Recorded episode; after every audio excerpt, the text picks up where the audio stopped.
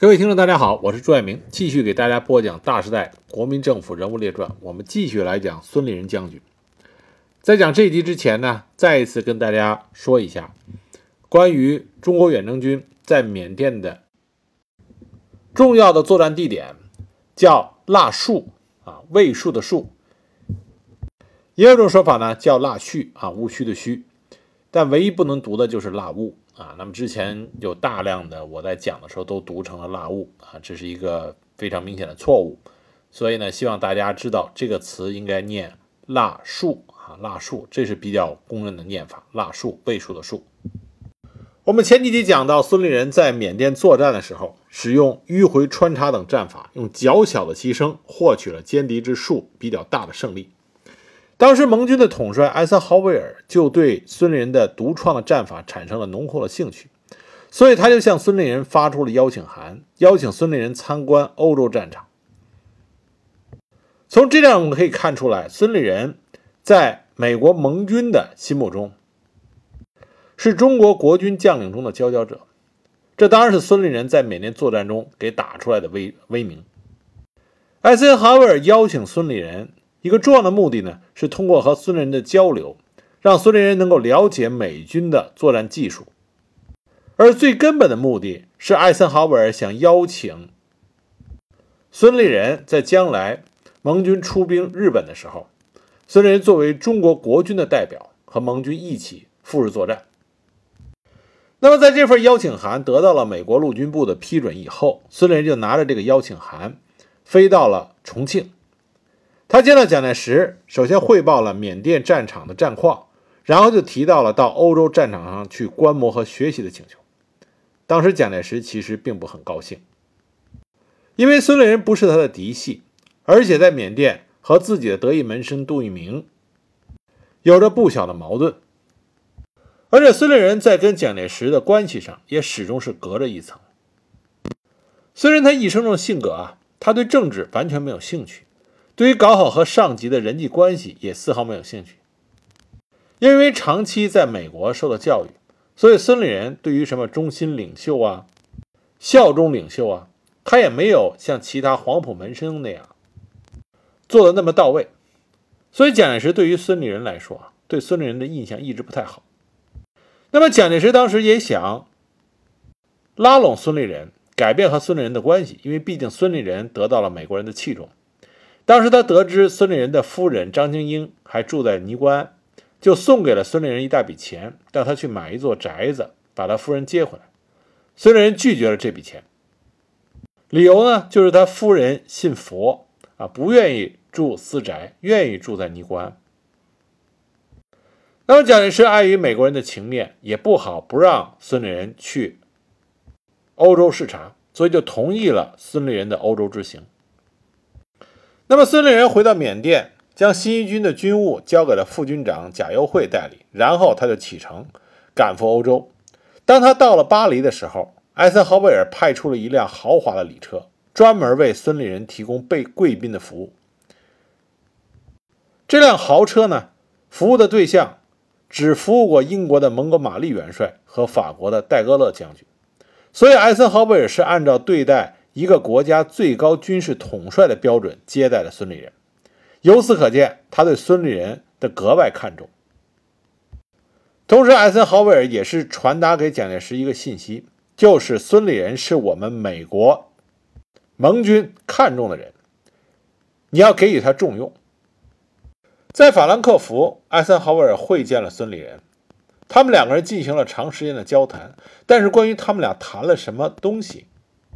谈话的内容具体是什么？没有留下任何的文字记录，但可想而知，这两位经历了二次世界大战，都在战场上有着卓越表现的职业军人，他们的话题一定是和军事有着很密切的关系。在会谈之后，孙立人正式参观了欧战战场，以及德国的像 V 一 V 二导弹的生产厂、喷气式战斗机的生产厂等等，又会见了。美国盟军的一批高级将领，其中就包括赫赫有名的巴顿将军。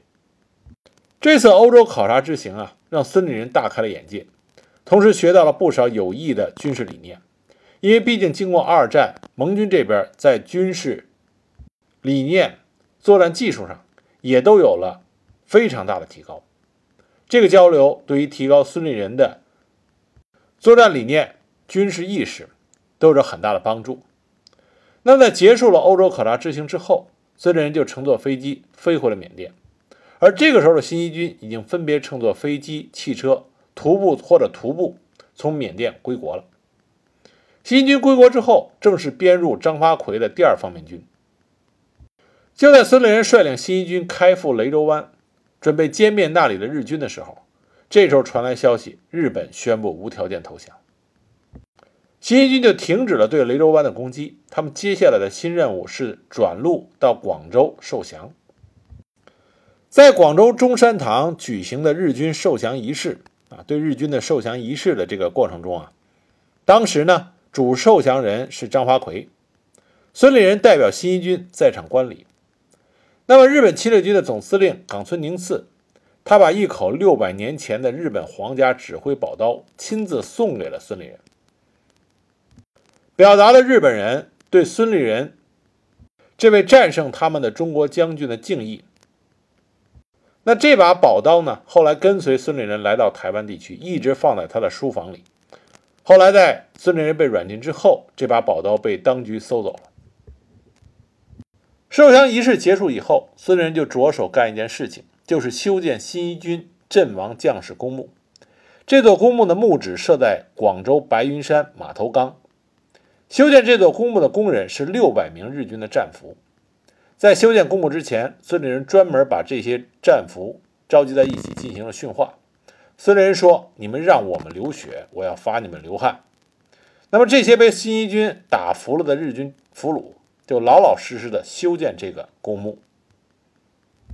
这个公墓没有挪用政府的一分钱。孙立人是动员新一军的五万将士，大家共同捐出了一个月的军饷。用以购买了马头岗十多公顷的一片土地，而且当时广州市的一众贤达听说孙立人要修建新一军牺牲将士公墓，他们主动捐献了约合三十五点五公顷的建设用地。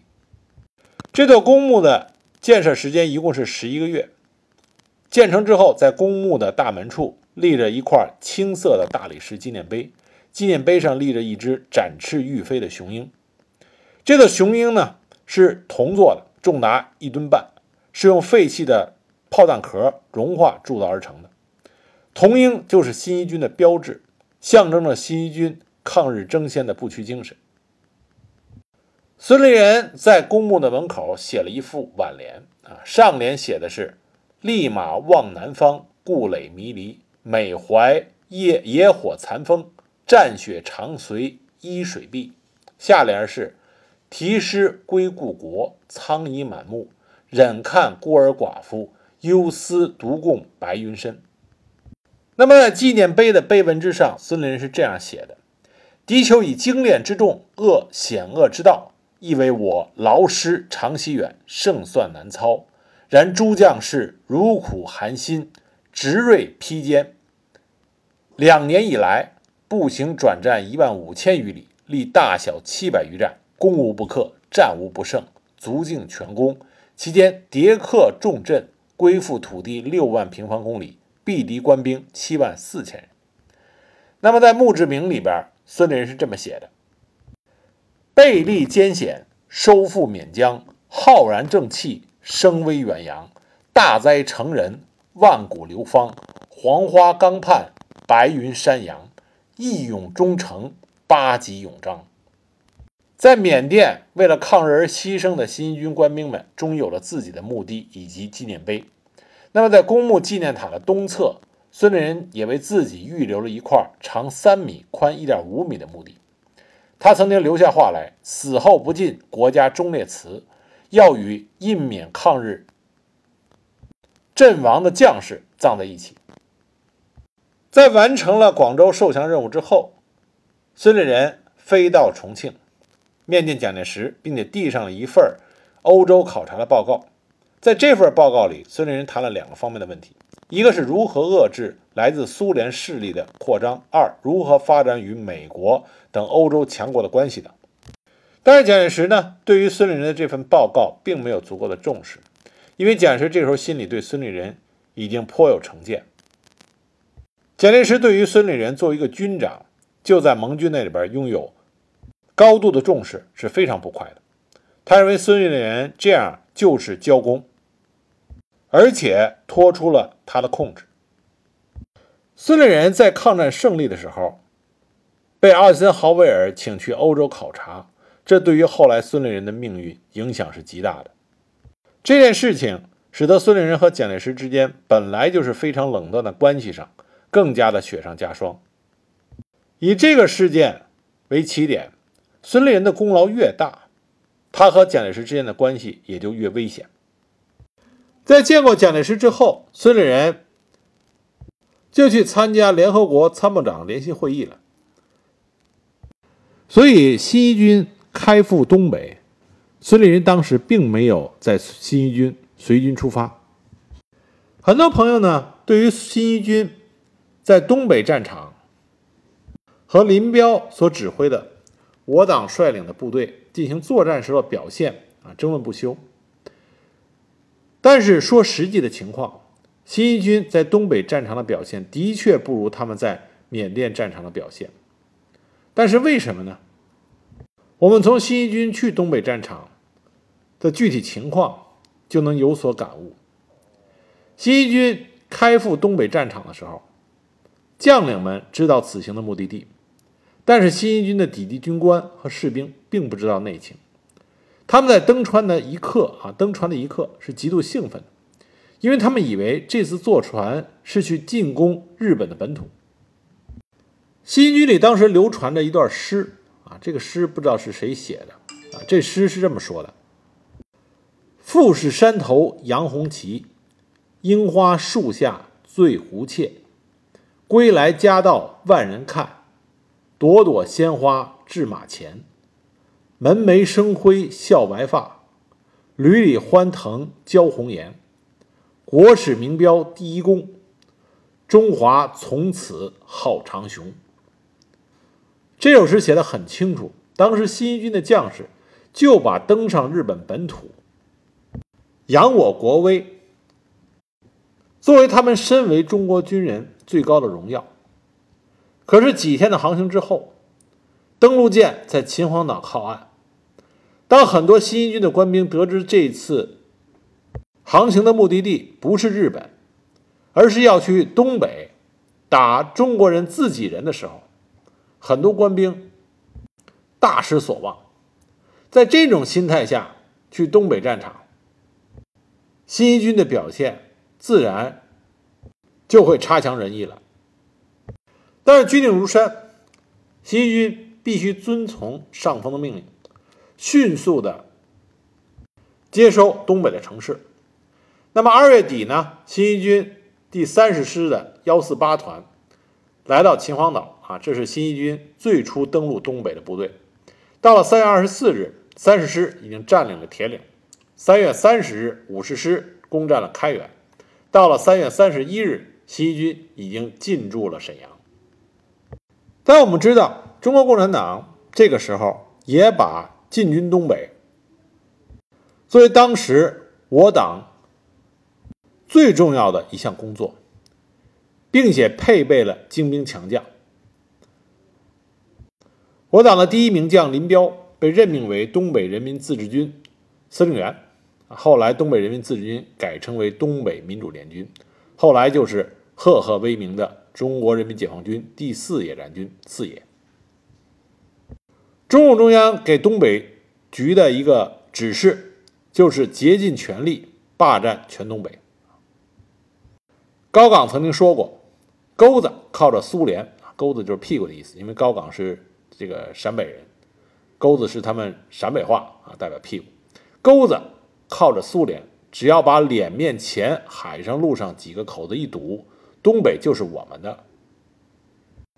中共中央布局东北，这是一个非常正确的一步。但是国军也是把精兵悍将派到了东北，强强对决，在东北这片黑土地上，自然就展开了连番大战。那么第一场大战就是在四平打的。那为什么会在四平而不是在锦州和沈阳呢？因为在刚开始，林彪觉得应该放弃锦州以及以北二三百里，让敌人拉长分散以后再选弱点突击。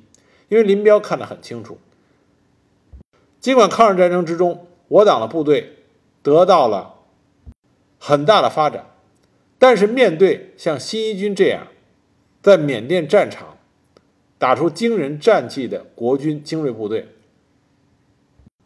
东北人民自治军还是要先避其锋芒，然后再选择合适的机会。一步一步的击垮国军的部队，这也是后来东北民主联军推到松花江以后所采取的正确的战略方针。但是呢，在最初，因为党中央指示林彪要死守四平，寸土必争，化四平为马德里，那么林彪当时回电表示坚决执行中央的决定，进行大规模的歼灭战。那么就在林彪他的意见前后转变的这个过程中，林彪当时不顾彭真的反对，因为他还没有收到党中央的来电，他采纳了黄克诚的意见，放弃城市，率部队撤出了沈阳、绥中、兴城、锦西等地，这就使得国民党军队在秦皇岛登陆之后，一路畅通无阻地占领了这些地域。但很快，党中央就来了意见。要守住四平。四平呢，是在一九四六年三月十七日，由当时东北人民自治军一万多人攻克了四平市，当时击毙了守军五百余人，俘获了国民政府辽北省主席刘汉东。这就是一战四平。那一战四平是谁打的呢？就是后来四野中赫赫有名的钟伟少将啊，是钟伟一战四平拿下了四平市。那么，在我党部队拿下四平市之后，围绕着四平的攻防战就开始展开了。那么，国共双方开始猛烈的交火，而这个时候，国共美三方还在进行军事和谈。当时，军调部就派出了三个停战小组，要到东北调停。啊，军调部派出三个小组进行调停。蒋介石就限令新一军在调停开始之前，也就是四月二号，必须攻占四平，这样国军就加大了他们的攻击力度。四平大战一触即发。在讲具体的四平大战之前，我要给大家澄清几个事情。第一个呢，四平大战爆发的时候，东北的军政长官、最高下令者实际上是熊式辉。这时候杜聿明生病了，正因为他生病。东北当时军政最高的执掌者论职位是熊式辉，当然他当时重要的助手是郑洞国，而新一军的指挥者也不是孙立人，而是叫梁华胜。熊式辉当时命令梁华胜前进指挥新一军和七十一军，那么新一军呢，这个时候是由副军长代理军长职务，七十一军呢军长就是陈明仁，让他们从开原和法库。向四平进攻，这是一九四六年四月二日发生的事情。那么四月七日，新一军新三十八师，我们前面讲缅甸作战的时候，大家都知道新三十八师，这是孙立人的老部队，也是新一军中的主力。那么新三十八师出师不利，他在兴隆泉、柳条沟一线钻进了新四军三师、八旅、十旅、独立旅和山东第一师的伏击圈，损失了八百余人。这称之为兴隆泉战斗。那么从这段这句话的描述里，我们可以看到什么问题呢？就是这个时候啊，共产党在东北的军队还没有做好部队的整编工作。看这个番号就看出它很乱。新四军三师和山东第一师，也就是说东北人民自治军还来不及完成自己的建制的这个建设。但就在这样的情况下，仍然让新一军新三十八师挨了迎头一棍。也在同一天，新一军的第五十师在进攻朝阳堡的时候，遭到了三师十九团的猛烈反击，一天之内就伤亡了四百余人。新一军在昌图县以北进攻无望，所以梁华胜就要求东北行员增援。熊式辉一看，你梁华胜手里攥着国军中最精锐的部队，居然还找我要增援，所以熊式辉就认为他作战不利，把他给替换，让郑洞国这个新一军的原来的老领导担任前进指挥。郑洞国呢，就把第五十二军的第幺九五师给调来，然后他的部署呢是让新一军。沿着中长铁路进攻四平，以五十师为第一梯队，一度呢攻入了四平市区，但是又被守城的八路军歼灭了两个营，然后改为第新三十师主攻，新三十八师从老四平出击，西平市呃四平市的西北迂回助攻，但是新三十师呢顾虑重重，正面没有进展，形成对峙。七十一军进攻八面城和老四平。第五十二军的第幺九五师担任预备队，随时准备策应新一军和七十一军。但即使郑洞国改变了部署，新一军这边打的依然不好，进展极慢。而林彪呢，又指挥部队在金家屯以外的大洼，在四月十五日歼灭了七十一军第八十七师的先头团，并将全师击溃，歼灭了四千三百多人。这就是大洼战斗。但可以说，一直到这个时候，国共双方都是在试探，都没有明确的明白对方要做什么。开局看上去对于林彪的部队是有利的。那么四月十七日正式开始了四平保卫战。四月十八日，新一军向四平西南和南郊的海方屯、破罗林子、南北的鸭炮湖、西北郊的三道林子等阵地展开了猛烈进攻。东北民主联军呢，在四平市只能像之前第五次反围剿一样打阵地的防御战，没有办法发挥运动战的优势。毕竟要把四平化为马德里。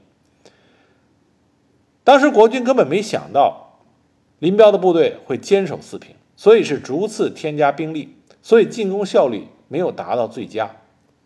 直到四月二十日，国防部长白崇禧到达了四平前线。白崇禧从战局分析中看出来，东北民主联军是要在坚守，于是他就集中各方向的部队开始迂回围攻四平。四月二十四日，新一军新三十八师加强了炮兵火力，当天就在林彪部队的阵地上，一天之内落下了三千余发的大口径炮弹。而在四平展开激战的同时，这时候杜聿明的病也好了，他开始。拿回指挥权啊，指挥东北战局。他认为要先解决本溪，才能全力的北攻四平。所以他命令刚刚赶到的滇军六十军接替五十二军守护锦州到鞍山，然后呢，集中新六军、七十一军八十八师等五个师的兵力，在一九四六年四月二十八日第三次进攻本溪，并且占领了本溪。然后命令五十二军作为预备队调四平前线。新六军北上，七十一军这个时候也整补完毕。那林彪呢，也判断杜聿明有可能把新六军从本溪前线调来，所以就放弃了对南满的进攻，将三纵队从南满调到开原、昌图的侧翼，阻击新六军北上。参加解放长春的杨国富的第七师开赴公主岭、四平，在北满大后方剿匪的三五九旅开四平，万义七纵守塔子山。山东七师和新四军七旅守三道林的北山，山东一二师与新四军三师其他部队在四平的以西对付七十一军。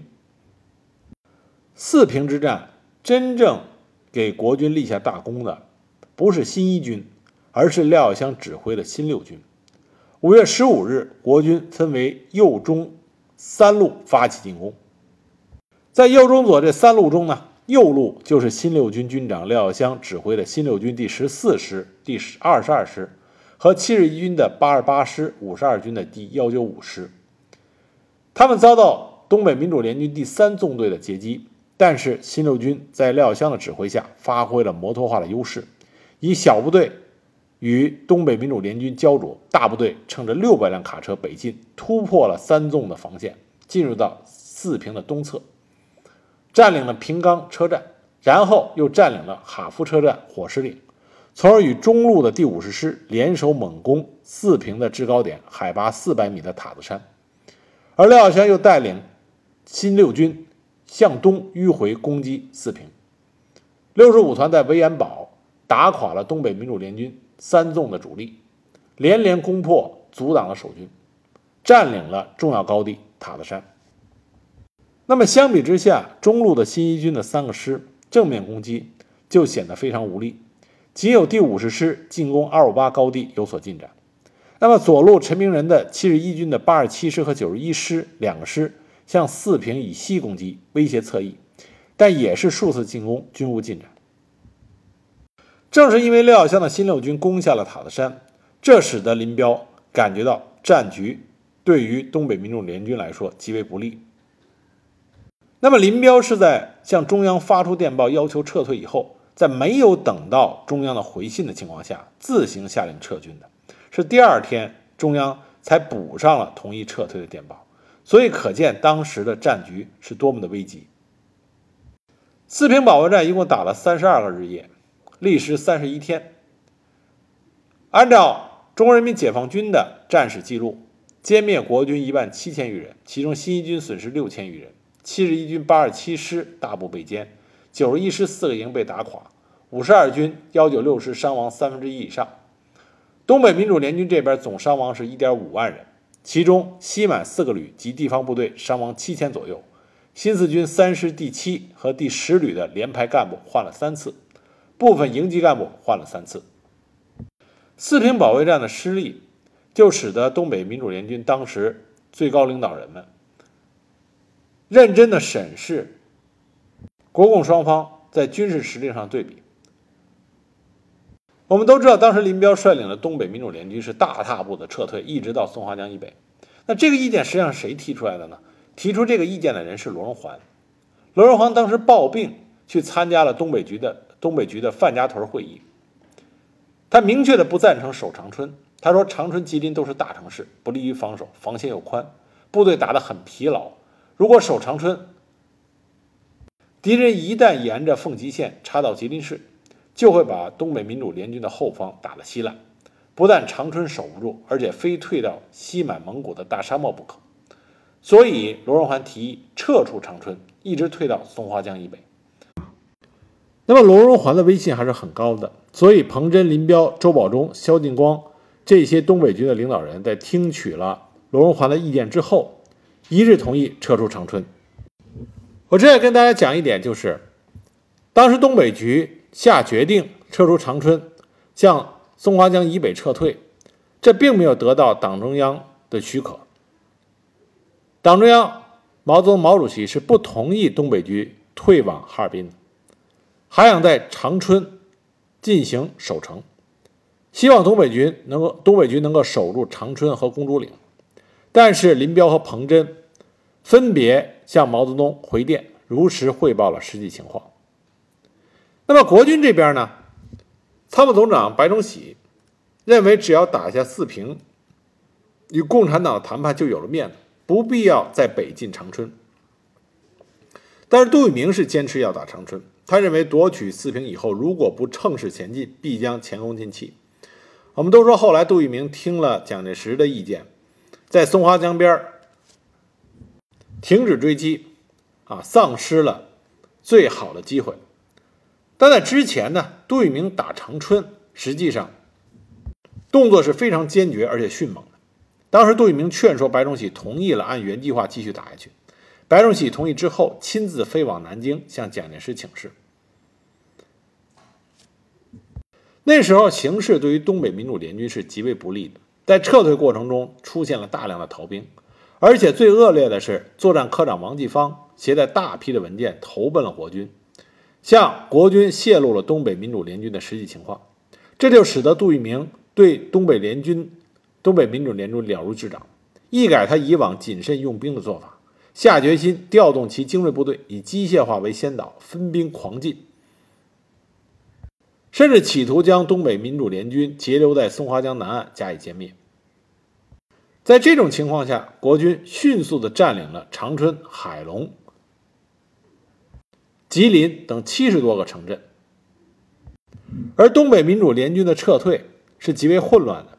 罗荣桓曾经回忆说：“从长春撤退到哈尔滨的时候，思想很混乱，全军手足无措，无政府、无无纪律的现象非常严重。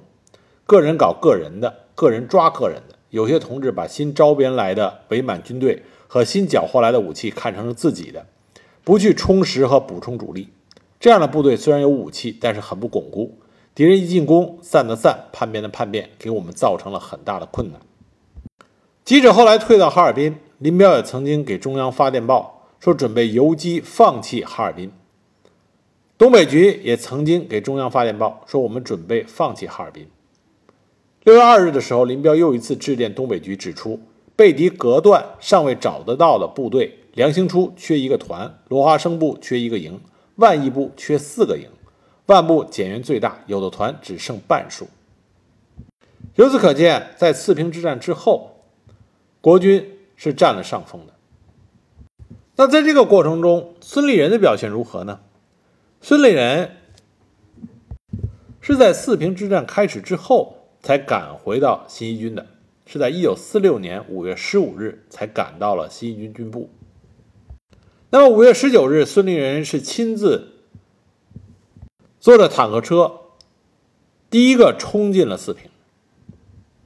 也就是孙立人回到新一军军部。前后到他攻占四平，一共只有四天时间。那么孙立人回到新一军，肯定对于新一军的作战以及新一军的士气有所提振。再加上白崇禧和杜聿明制定了比较正确的作战计划，再加上新六军廖耀湘全军用命，这样的话才攻下了四平。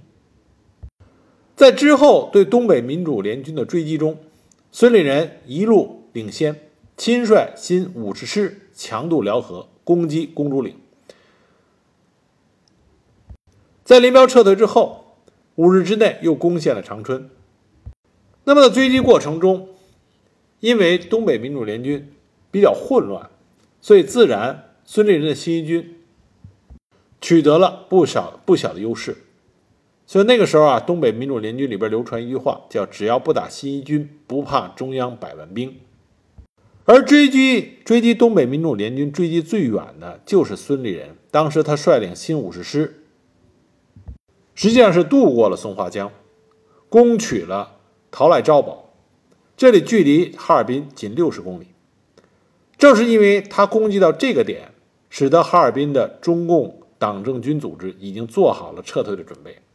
结果，第二次停战令，国共停战，这就给了东北民主联军恢复元气的机会。尽管孙立人率领新一军在追击东北民主联军的过程中表现出众，但是他和杜聿明的矛盾也是愈演愈烈。在占领长春之后，蒋介石亲赴东北，孙立人和杜聿明都前往觐见。当时，杜聿明呢？就请蒋介石命令孙立人服从指挥，因为孙立人一直对于杜聿明的命令爱理不理。那孙立人呢，则直接请示要求停止行动，休整三天。而在这个关键时刻，在辽南鞍山、海城、营口一带的六十军幺八四师已经处境危险，兵力薄弱，部署又分散，解放军正在这一带反击啊！东北民主联军当时在这一带正准备反击，该师有被全歼的危险。师长潘寿端连连发电报求援，杜聿明这时候就请蒋介石命令孙立人部立即去接呃去增援，但蒋介石却同意了孙立人的要求，休整三天。杜聿明再次去见蒋介石，请他命令新一军服从命令，蒋介石却说：“我看幺八四师守得住。”杜聿明没办法，只好紧急抽调五十二军的一个师增援，结果已经来不及了。最后，潘寿端率领幺八四师残部在海城起义。后来姗姗来迟的孙立人只占领了一座空城，这让杜聿明对孙立人极其的不满。那么郑洞国这位在黄埔生里边以正直敦厚著称的黄埔一期老大哥，在他的回忆录里边就谈及了杜聿明和孙立人两个人的关系。因为他和杜聿明两个人是同是黄埔一期，那么在缅甸呢，又和孙立人有过非常良好的共事关系，所以郑洞国的回忆录呢还是比较有参考价值。他是这么讲的：“他说，孙立人将军是一位治军严整、才华横溢的优秀将领，在抗日战争中以卓越的战功闻名中外。新一军开入东北不久，他就应英皇之邀前往伦敦受勋，然后去美国游历了一番。蒋先生对此事曾大为不快，但考虑到同美国人的关系，一时对他也无可奈何。在四平会战后期，孙世芳回到部队，很想借攻占东北名城长春，使新一军扬威东北，却没想到杜将军将攻击长春的任务划归了新六军，因而心中十分不满。孙将军一向认为新六军廖耀湘部是杜聿明将军的基本部队，怀疑杜有偏心。这次事情未能如愿，便不大高兴，不愿积极地执行杜将军的命令。孙立人将军赶来见我们，他仍以部队作战过久，必须整补为由，当面向杜提出宽限追击期限。杜将军压住火气，向他详细分析了北满战场形势以及我们的处置决心，希望他能遵令率部队向长春追击前进，并且提醒孙说，五十师孤军深入。倘在长春附近遇敌反扑，必遭覆没，应当迅速的前往接应。我亦从旁多方规劝，无奈孙氏坚持不肯前进。这时时间已到正午，杜将军见反复劝导均无结果，不禁勃然变色，站起身啊，站起身，厉声对孙说：“现在廖耀湘、陈明仁两部进展极为顺利，并未遇到敌人有力抵抗，新一军应迅速诏令前进，否则长春攻不下。”部队遭受损失，你是要负责任的。孙氏见事成僵局，才泱泱回部，但始终未按杜武的命令行事，只是担心北进的五十师受梨树方面解放军的袭击，曾派遣一部前往扫荡。当晚，我们接到新一军的报告说，梨树之敌经派部队扫荡后，已向辽河北岸撤退，正面五十师到达辽河南岸附近。素以办事强硬果断著称的杜将军，这时只有长叹一声，别无他计。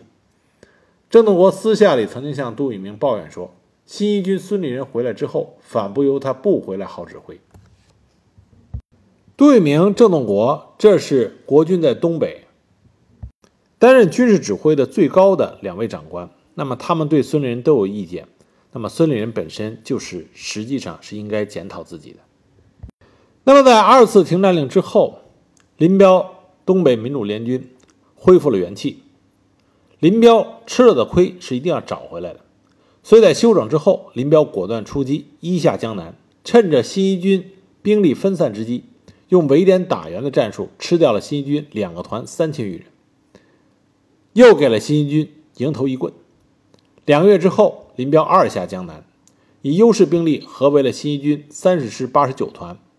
孙立人虽然下令紧急后撤，但是林彪顺利的合围八十九团于城子街。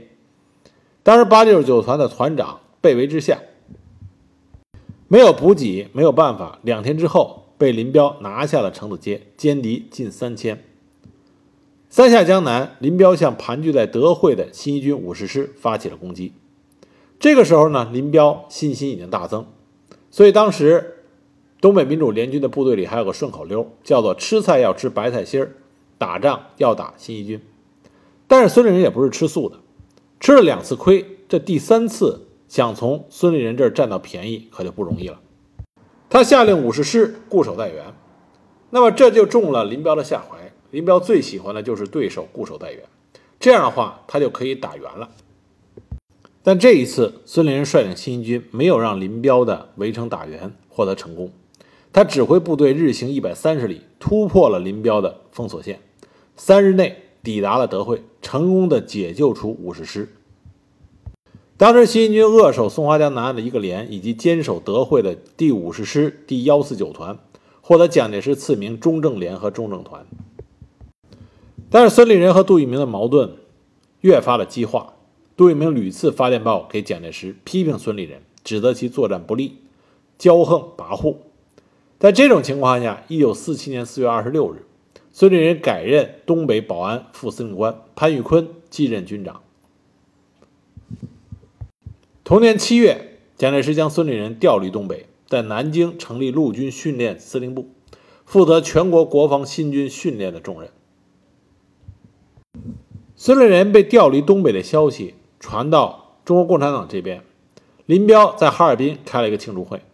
那么党中央在延安也开了一个庆祝会，当时毛主席跟大家说：“我们唯一的对手被杜聿明赶走了，解放全东北指日可待。”所以说，孙立人率领新一军在东北给林彪的东北民主联军压力还是很大的，因为这毕竟是国军中精锐中的精锐。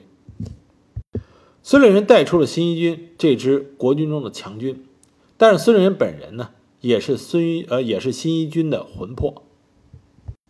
那么孙立人离开了东北战场，新一军也就是没有了魂魄的勇士，再也不复他在缅甸战场的雄风。所以很多人说呀，将孙立人调离东北战场，对于新一军来说，对于国军在东北来说。都是非常巨大的损失，但是话说回来，如果孙立人留在东北战场，他和杜聿明将帅不和，这也是兵法大忌。而蒋介石和孙立人的那层隔阂，也使得蒋介石不可能将东北战场全部交给孙立人。所以，东北战场给林彪巨大压力的三个人：白崇禧、杜聿明、孙立人。啊，先是白崇禧走了，然后是孙立人走了，最后杜聿明也走了，换上的是陈诚。东北国军想不败都很难了。那么下一集呢，我给大家讲讲孙立人离开东北之后，那么他做了哪些事情。